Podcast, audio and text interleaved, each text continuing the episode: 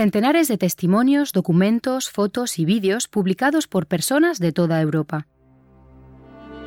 Esto es Mi Historia, un proyecto colaborativo del Parlamento Europeo en el que convergen la historia y las vidas de los ciudadanos europeos.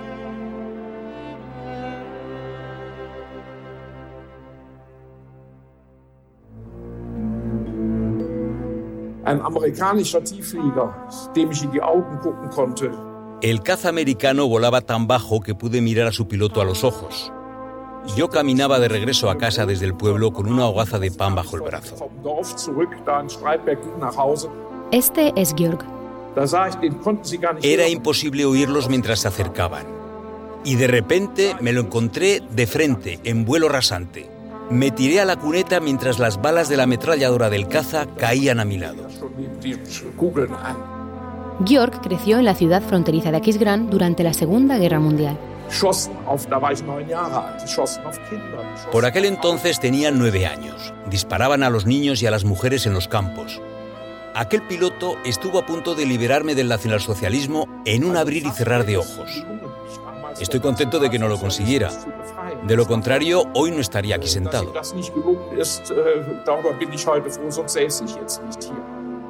Nos encontramos en una sala profusamente decorada, de techos abovedados, en la planta baja del Ayuntamiento de Aquisgrán. A través de la ventana podemos admirar cómo la centenaria catedral de la ciudad se eleva hacia el cielo. Enfrente de nosotros se sienta un octogenario de aguda inteligencia. Nos acaba de enseñar el ayuntamiento, que conoce como la palma de su mano. Ahora estamos disfrutando de un café sentados en cómodos sillones blancos en un rincón de la sala. Nuestro entrevistado habla de su infancia, durante la guerra y la inmediata posguerra, y de cómo decidió luchar por la unificación de Europa.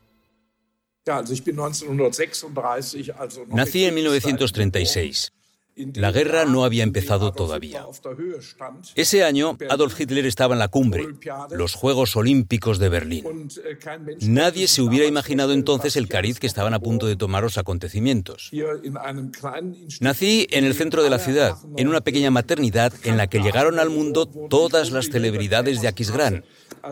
Vivía en la Kremerstraße, justo al lado del ayuntamiento. Para cuando estalló la guerra, nos habíamos mudado a la antigua casa de paredes entramadas de mis abuelos. Se encontraba al sur de la ciudad, enfrente de la estación sur de ferrocarriles, hoy en desuso. Justo delante de la casa pasaban las vías que iban a París. La línea ferroviaria es una de las principales vías de transporte de la ciudad y, por ende, un objetivo estratégico de las fuerzas enemigas. En aquella casa de vigas de madera, Georg sobrevivió a los bombardeos del ejército británico. El war 11 der de abril de 11. 1944 se produjo el peor ataque que soporté de niño.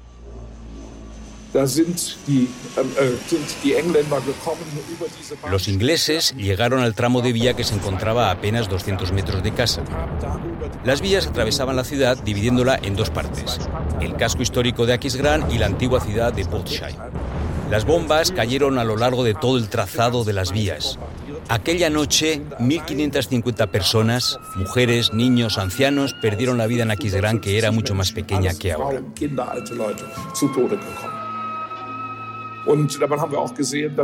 Vimos con nuestros propios ojos cómo la casa de nuestros vecinos quedó completamente destruida al impactarles de lleno una bomba. Sobrevivimos de milagro. Al terminar la guerra, Alemania está en manos de los aliados. Por este motivo, tengo una visión diferente de lo que supuso la liberación. äh, No olvidemos las palabras de Eisenhower. No hemos liberado a los alemanes. Hemos liberado los Países Bajos, Francia, Bélgica, Alemania, la hemos conquistado, la hemos vencido. Y así es como lo vivimos nosotros.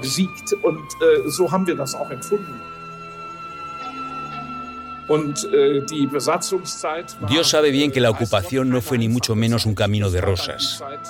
Durante ese periodo sufrimos hambre y frío. Äh, Pasamos el äh, invierno en la 15, antigua oficina de un tío mío a 15 o 16 grados bajo cero y con ventanales de 4 metros de alto. Habíamos tapado los huecos de los cristales con cartón y papel de celofán. Tampoco teníamos nada con que calentarnos. Lo único que podíamos quemar era barro. Nos daban un poco de lodo de carbón y nada más. Sigo sin entender cómo mi madre conseguía encender la estufa con aquello, pero el caso es que lo conseguía. En la estufa calentábamos agua, llenábamos botellas con el agua caliente y nos las poníamos en el regazo. También poníamos encima ladrillos sobre los que apoyábamos los pies para calentarlos. Llevábamos puesta toda nuestra ropa. Así sobrevivimos aquel.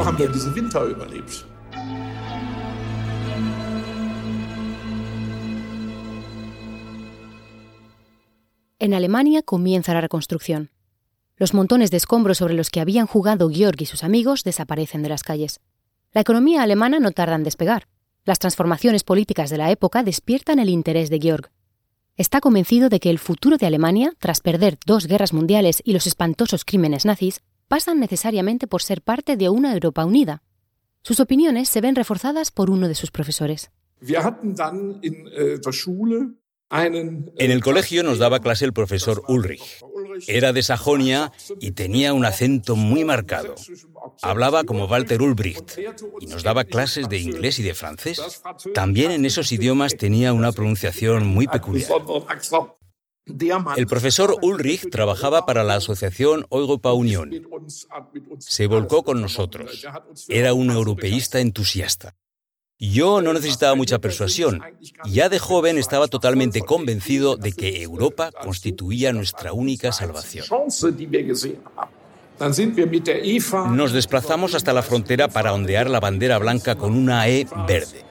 Estuvimos en Vals, Lichtenbusch y Köpfen. Levantamos las barreras.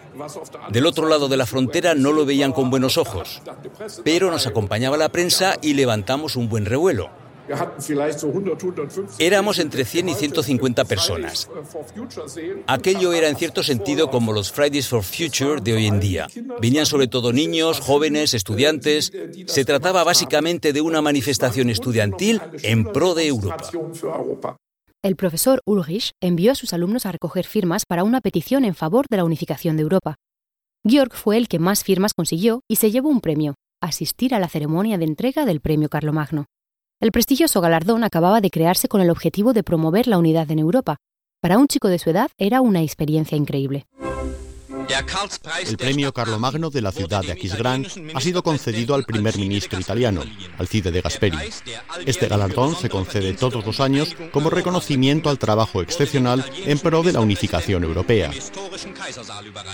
La ceremonia de entrega tuvo lugar en un escenario histórico, la Sala de la Coronación. Tras la ceremonia, Alcide de Gasperi y su esposa firmaron en el libro de oro de la ciudad de Aquisgrán. Por supuesto, no se me olvidará jamás.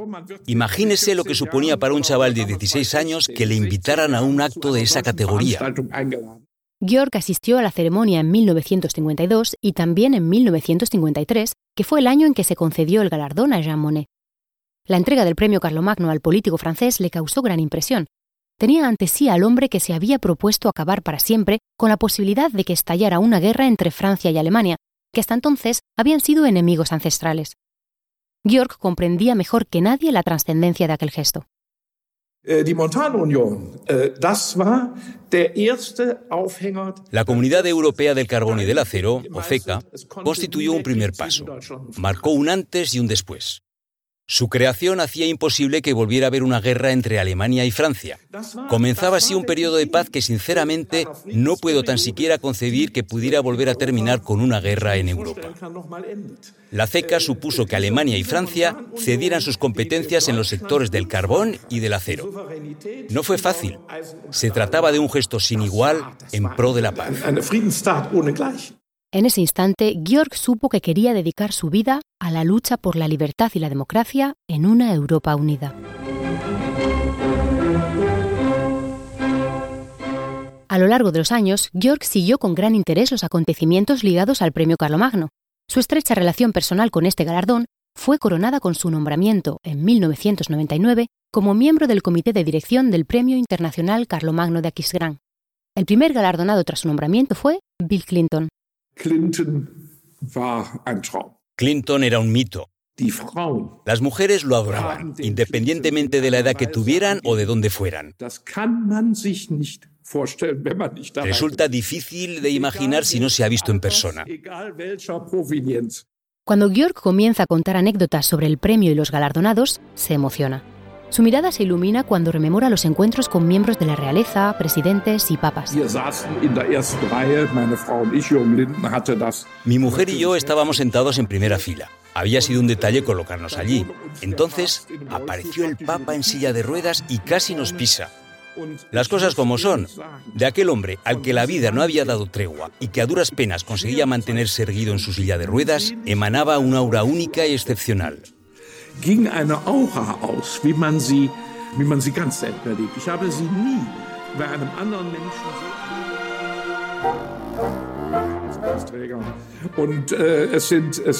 Además, he conversado con muchos invitados a la ceremonia, también con galardonados de años anteriores.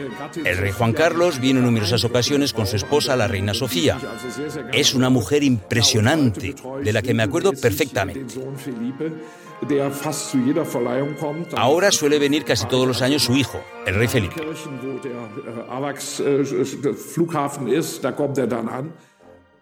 Sin embargo, la persona que más admira es Brigitte Macron. Es una mujer impresionante, de una amabilidad exquisita con todo el mundo con quien habló. Y después se paseó tranquilamente por las calles de la ciudad y estuvo de compras. Fue una pena no poder acompañarla se dio una vuelta por el centro y se fue de tiendas como si nada. Es una maravilla. Forman una pareja de ensueño. A Georg le encanta rememorar las diferentes etapas de su ajetreada vida. Todavía no le ha llegado el momento de retirarse. Al contrario, no para de darle vueltas a la elección del próximo galardonado y al futuro del premio Carlomagno. Pero una cosa está clara. Independientemente de quién sea el elegido en la próxima edición del premio, independientemente de quién sea la persona invitada a su querida ciudad, e independientemente de la anécdota que enriquecerá su ya nutrida colección, parar a Georg no será fácil. Seguirá contando sus historias y defendiendo sus valores en el futuro. De esta manera, sigue aportando su granito de arena al interminable proceso de consolidación de la Unión Europea. Al final de nuestra entrevista en el Ayuntamiento de Aquisgrán, Georg insiste en leernos un pasaje de uno de sus textos favoritos, se trata del homenaje dedicado a Salvador de Madariaga, ganador del Premio Carlomagno, escrito por Hermann Heusch, uno de los padres fundadores del Premio Carlomagno. Heusch cita el siguiente pasaje de la obra de Madariaga titulada Bosquejo de Europa. Hier dröhnt das Gelächter eines Rabelais. Tenemos ante todo que amar a Europa. Esta Europa sonora por la risa enorme de Rabelais, iluminada por la sonrisa de Erasmo y el espíritu de Voltaire, donde brillan los ojos de Dante, los ojos luminosos de Shakespeare, los ojos serenos de Goethe y los ojos torturados de Dostoyevsky. Esta Europa en que sonríe la Gioconda, esta Europa que vio a Miguel Ángel y a David, esta Europa en que brilla el genio espontáneo de Bach a través de su geometría intelectual, en donde Hamlet busca en el pensamiento el misterio de su inacción y Fausto en la acción consuelo al vacío de su pensamiento, donde Don Juan busca las mujeres halladas a la que nunca halló, y donde Don Quijote lanza en ristre, galopa para obligar a la realidad a elevarse sobre sí misma. Esta Europa donde Newton y Leibniz miden lo infinitesimal, en que las catedrales brillan, como decía Musset, arrodilladas en su vestido de piedra, en donde los ríos, hilos de plata, engarzan collares con las ciudades, joyas talladas en el espacio por el cincel del tiempo. Esa Europa debe nacer. Wo das Silberband der Städte Ströme aneinanderreiht, die die Arbeit der Zeit in das Kristall des Raumes meißelt. Dies Europa muss erst entstehen. Esto ha sido Mi Historia, un proyecto del Parlamento Europeo en colaboración con ciudadanos de toda Europa. Si deseas escuchar más podcasts del Parlamento Europeo, visita la página web Europarl Audio o entra en el portal My House of European History.